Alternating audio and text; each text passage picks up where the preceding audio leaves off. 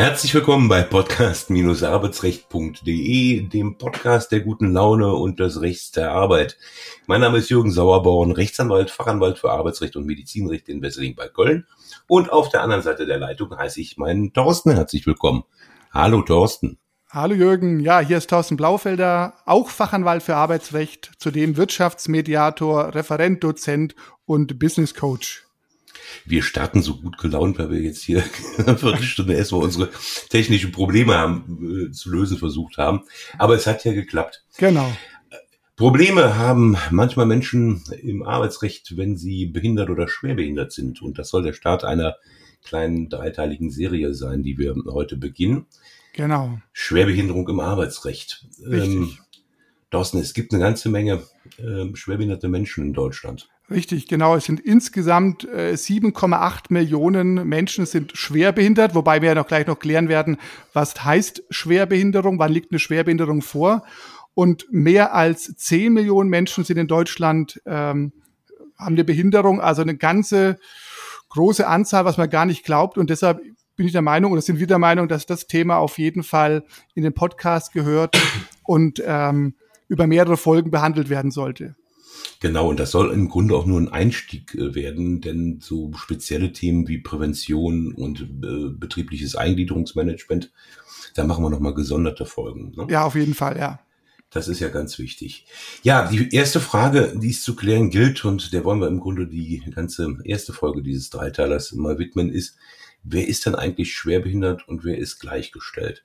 Genau. Ähm, ich tingel ja mit einem Vortrag Anerkennung einer Schwerbehinderung schon seit vielen Jahren über die Dörfer gewissermaßen und habe das irgendwann dann auch mal zu einem kleinen Büchlein gemacht und auch eine Internetseite aufgesetzt unter www.schwerbehinderung-gdb.de. GDB heißt Grad der Behinderung. Ähm, und stelle immer diese ganz äh, freche Frage, äh, warum wollen sie denn überhaupt schwerbehindert sein? Und das ist ja schon die falsche Frage, denn man ist es ja, aber es bedarf ja nur einer Feststellung ne? eines genau. Antrages. Und ähm, dieses Antragserfordernis finden wir ja auch im Gesetz. Ähm, wenn man also einen Schwerbehindertenausweis haben möchte, den man bei einem Grad der Behinderung von 50 bekommt, ähm, dann muss man ein Antragsverfahren zunächst mal durchlaufen. Richtig, genau. Also bei uns in Baden-Württemberg sind da die meistens die Landratsämter zuständig. Dort befindet sich dann das örtliche Versorgungsamt und dort kann man dann seinen Antrag einreichen und das Verfahren starten. Genau, ist, ist in den verschiedenen Bundesländern ganz unterschiedlich. Das sind manchmal die Landesämter für Soziales und äh, Familie, ähm, das Zentrum Bayern für, fällt mir jetzt gerade nicht ein, ZBFS heißt es jedenfalls. Ja. Ähm, hier in Nordrhein-Westfalen sind es auch die ähm, kreisfreien Städte oder die Kreise, der Landrat, äh, wo man entsprechend den Antrag stellt. Ähm, es gibt von mir neben diesem Büchlein, das Sie sich kostenlos Sternchen gegen Hingabe ihrer E-Mail-Adresse, Sternchen in Klammer zu. ja, sonst darf man ja nicht mehr kostenlos sagen. Ja, ja, genau. Ähm, können Sie sich das gerne runterladen unter schwerbehinderung-gdb.de. Gibt's auch ein Webinar. Alles, was wir heute erzählen oder vielleicht sogar noch mehr, finden Sie dann in 90 Minuten und können sich das im Detail vielleicht auch parallel zu dem Büchlein äh, mal anhören. Äh, deshalb ganz heißer Tipp. Ähm, aber Antragserfordernis äh, ist eben so, ich sage, man sollte sich, gerade wenn man mehrere Erkrankungen hat, ähm, nicht einfach vor den PC setzen und das Antragsformular live und online ausfüllen. Denn vielleicht vergisst man ja das eine oder andere. Jetzt höre ich beredtes Schweigen auf der Gegenseite. Was, was meine ich damit? Äh, ich meine, gerade bei Dauerschmerzen beispielsweise ähm, ist es ja so, dass man äh, den manchmal doch ganz erfolgreich verdrängen kann.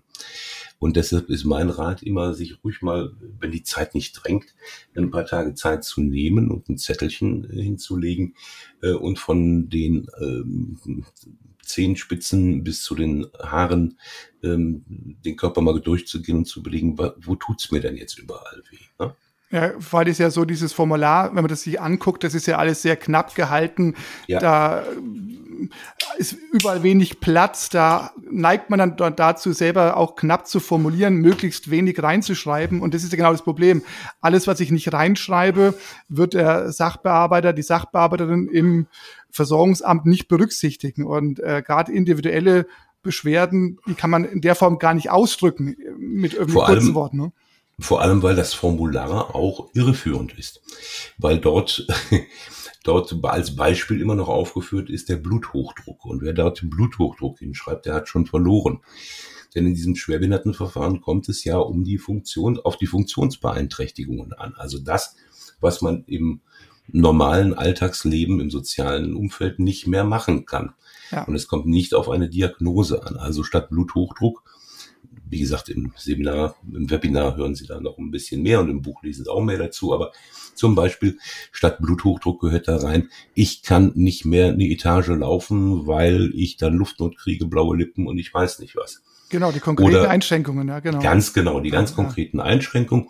Oder ich kann nicht mehr auf dem Boden knien oder kann vielleicht noch knien, aber komme nicht mehr hoch.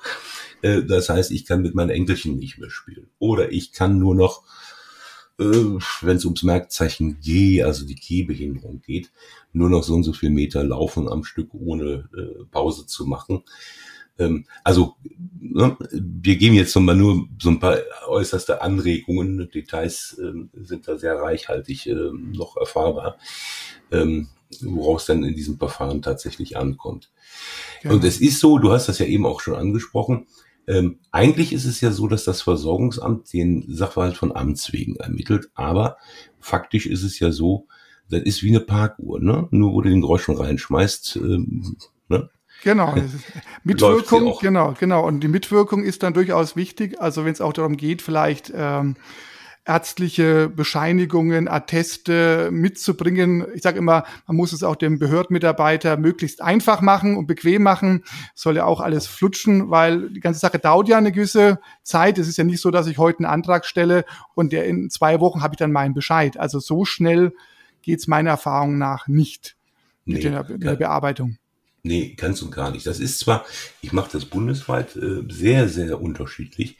Also hier in meinem heimischen Rhein-Erft-Kreis geht es noch relativ schnell. Das sieht in der Stadt Köln beispielsweise schon wieder ganz anders aus.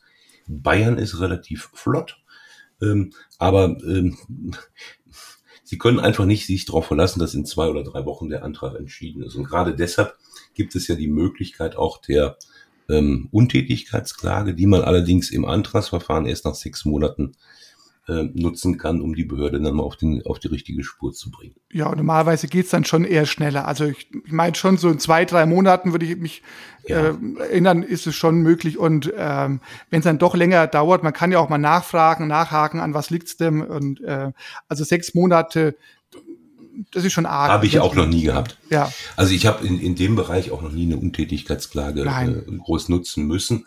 Vor allem eine Untätigkeitsklage hat ja auch den Nachteil, dass nicht das rauskommt, was man unbedingt haben will, sondern einfach nur die Behörde zwingt, überhaupt eine Entscheidung zu treffen. Genau, dann lieber, ja. dann sollen auch die in Ruhe entscheiden dürfen und, ähm, genau. und hinterher, wenn es einem dann nicht gefällt vom Ergebnis her, besteht ja hier auch die Möglichkeit auch ähm, des Widerspruchs und der Klage, aber im Endeffekt ähm, gleich mit der Untätigkeitsklage zu starten nach sechs Monaten ist vielleicht auch nicht so ganz glücklich. Ja, also, genau.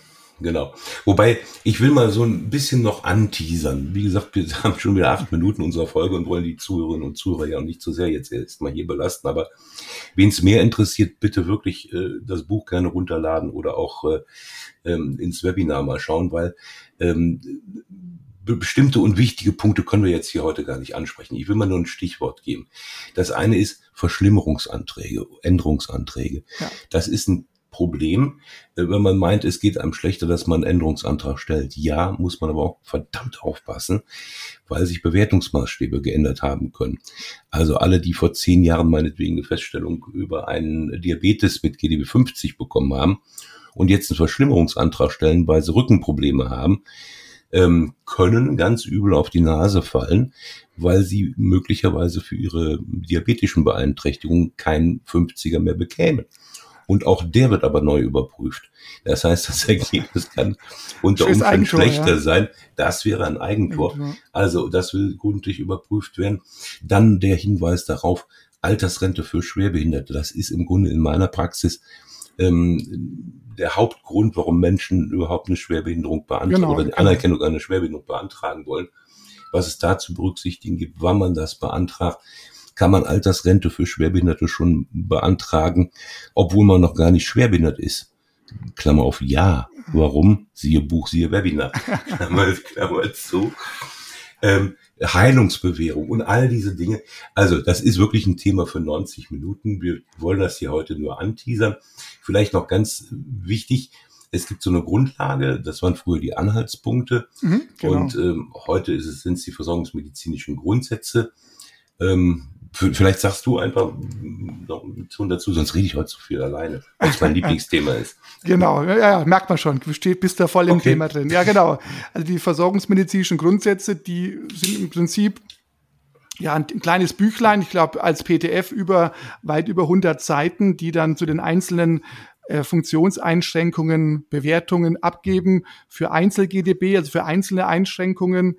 Da gibt's halt mal 10 oder mal 20 oder 40. Und dann ist eben die spannende Frage, wie dann vielleicht verschiedene Einschränkungen zusammen betrachtet werden. Leider aus Sicht der Antragsteller wird ja nicht addiert. Also ähm, das wäre bei manchen Leuten, die ganz viele kleinere Erkrankungen haben, auch furchtbar. Da kämen nämlich 150 oder 180. Genau, richtig. Also so, so einfach ist es nicht. Also es ist doch ein bisschen äh, kompliziertes Verfahren, was wir vielleicht auch noch gar nicht gesagt haben, weil wir es, glaube ich, auch schon irgendwo vorausgesetzt haben. Wann habe ich denn eine Schwerbehinderung? Schwerbehinderung habe ich bei einem Grad der Behinderung von 50. Ja, also den 50er, den brauche ich, äh, braucht man. Wenn man in Anführungszeichen nur 30 oder 40 bekommt. Äh, klar, kann man natürlich ins äh, Rechtsmittelverfahren gehen und versuchen, die 50 zu erreichen. Oder aber, wenn man davon ausgeht, dass die 30 oder 40 korrekt sind, kommen wir noch zum Thema Gleichstellungsantrag bei der Agentur für Arbeit. Aber genau. da werden wir dann in der anderen Folge was zu sagen. Für die Schwerbehinderung, da ist eben dieser goldene Wert die 50, die man ähm, zu erreichen genau. versucht, ja der, genau. der heiß begehrt ist. Und es sind in der Regel, das werden Sie auch, wenn Sie sich das Webinar äh, mal zu Gemüte führen, wenn Sie es auch merken, dass Sie 30 und 40 bei vorausliegenden entsprechender Erkrankung ähm, vielleicht noch relativ einfach erreichen, aber mit nur einer Funktionsbeeinträchtigung, also nur Wirbelsäule oder wie der Kölner sagt, ich habe Rücken, okay. ja, ähm, eher nicht erreichen. Ja. Ebenso im Bereich der Psyche ist nur mit nur mit Psyche eher die 50 nicht erreichen, weil da dann schon entsprechende ganz heftige Beeinträchtigungen erforderlich sind. Ähm, zum Beispiel eine schwere Zwangsstörung. Ne? Und alle, die wissen, was eine Zwangsstörung ist, ähm, können sich ein Bild machen. Also es braucht meistens zwei ähm, ähm, Funktionsbereiche, die ja. beeinträchtigt sind.